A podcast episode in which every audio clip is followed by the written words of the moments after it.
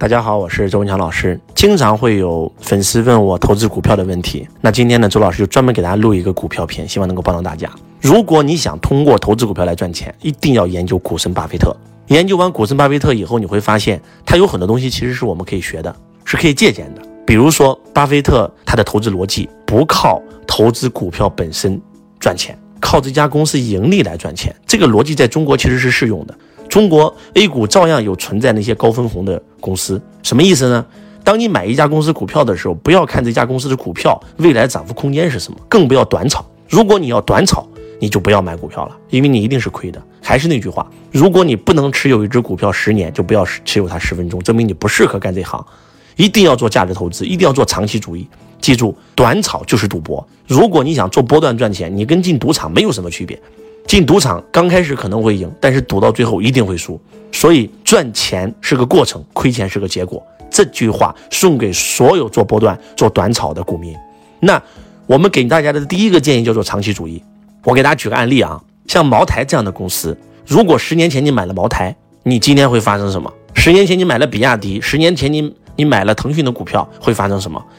对不对？那为什么这些公司好呢？这些公司再好，它也需要一个时间呀，它需要时间，它才能够展现出来它的价值。那这些公司，我们怎么样挑选这样的公司呢？看财务报表。呃，前段时间呢，有一只妖股啊，一只香港的股票特别特别火，周老师的很多学生都买了，我就不说这个公司的名字了啊。这个公司的股价啪啪啪啪啪涨了连续几十个涨停板，我们所有人都认为哇，这家公司太牛了，太屌了，我们一定要买。但是，请你打开这家公司的财务报表看一看。这家公司每一年亏损几十亿，这家公司的主营营业额几百万，主营业务才几百万，每年亏损。突然一年财报赚钱了，还是非主营业务，非主营业务啪一下子赚了好几个亿，钱哪来的？你稍微懂点财商，你就会发现这家公司不正常。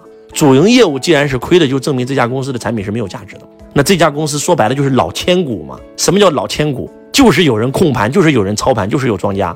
所以你买这种股票，你是。摆明了就会亏嘛。巴菲特这种股票一看就一定不会买。那巴菲特会买什么样的公司股票呢？巴菲特会买这家公司的财务报表，比如说他会买苹果公司，他会买可口可乐，他会买绿箭口香糖。他为什么会买这些企业呢？因为这些企业经久不衰。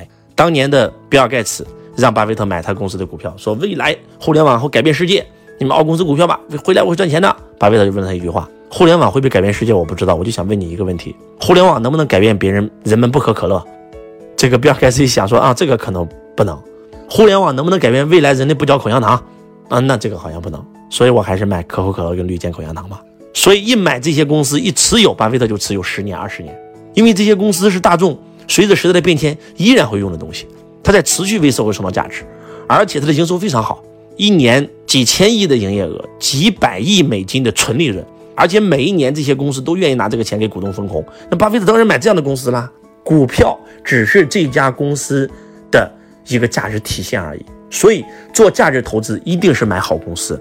记住，这是买股票最大的核心。你要研究这家公司。巴菲特买苹果公司，整整研究了苹果十年，巴菲特才下手。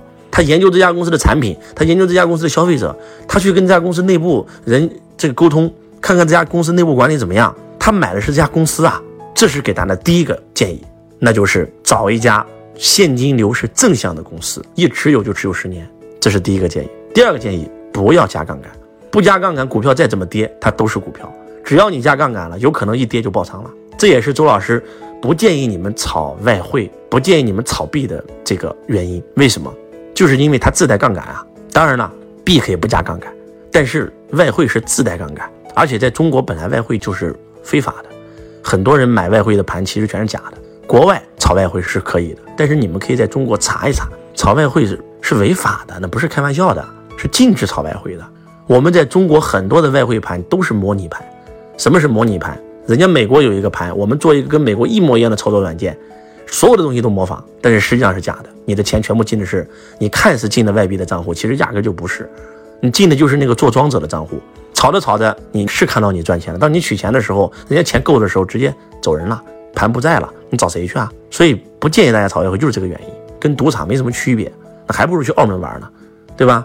好，继续啊，第三个建议，那就是如果你实在是不专业，那就还是买基金吧。那买基金就完事儿了嘛。用巴菲特的话来讲，我的收益率百分之二十二，平均收益。你如果说不会炒股，不会像我一样能够选那么好的公司，那没关系啊。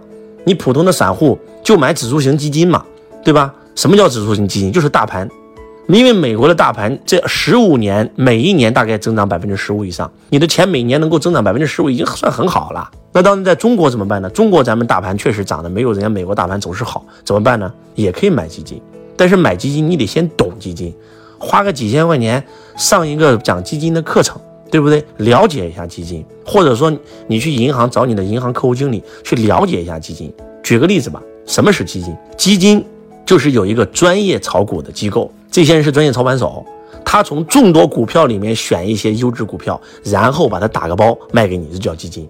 那么在美国就非常简单，你就买指数型基金，跟着大盘走，赌国运，因为持续美国大盘是往上走的嘛，你就能赚钱。反正亏了你不卖嘛，不加杠杆不就完事儿了吗？